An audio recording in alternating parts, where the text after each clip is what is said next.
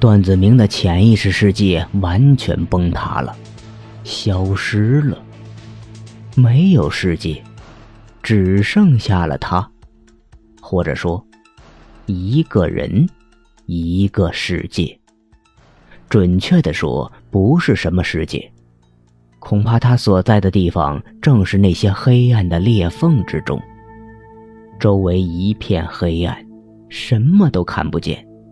但他却能清楚地看到自己的全身。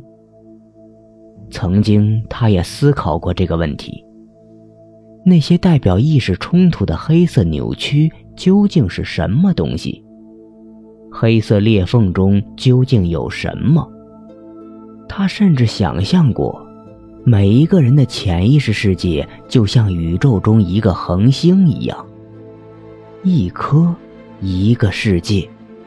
每个世界都是独一无二的，而所谓的黑色裂缝，就像是宇宙中漆黑的太空一样。但当他真正处于这些黑色裂缝之中时，却发现，原来并不是想象的那样。这里除了他自己外，什么都没有。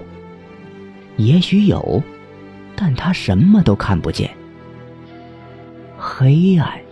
什么都看不见，世界里只有自己。寂静，什么声音都没有，只有自己的呼吸声。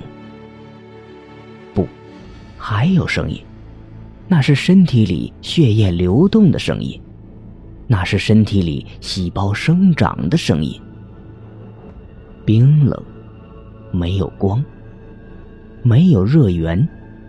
没有风，但安静和黑暗却让他越发感觉到冰冷。不知过了多久，他感觉到了孤独。他想起了许多人，从小学到大学，从朋友到老师，从安静到段子阳，从温情到杨子怡。广袤无边的黑暗中，依次闪过一张张熟悉的面孔，闪过一个个熟悉的场景。可你们现在又在哪儿？方木抱起肩膀，犹豫了。忽然感觉自己离他们很近很近，但就是看不见，摸不到。越是安静，越是孤独。但同时，思维也越来越清晰起来。他的心中冒出一个奇怪的想法。他伸出手，面前是黑暗的，摸一摸，什么都抓不到。可他有一种强烈的感觉，面前只是一层黑色的墙壁而已。正当他努力伸手向前够的时候，突然周围响起了一种声音。一种奇怪的声音，好像昆虫在扇动翅膀一样。奇怪，怎么会有蜜蜂呢？不应该只有我自己才对吗？方墨循着声音仰头看去，无尽的黑暗一颤一颤的。他眨眨眼睛，认真打量起来。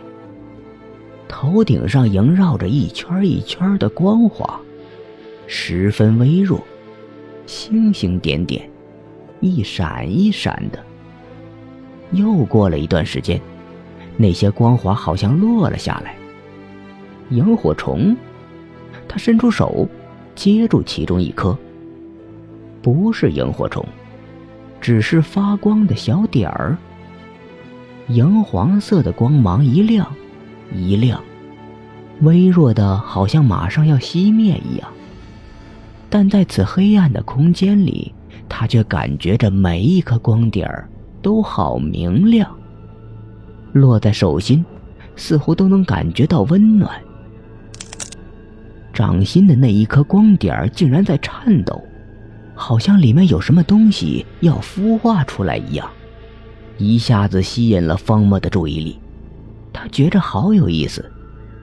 最近一段时间，他一直被关在那间白色通亮的房间里，一个人坐在椅子上，对着一张空桌子和一面空白的墙壁，而现在又被困在了漫无止境的黑暗中。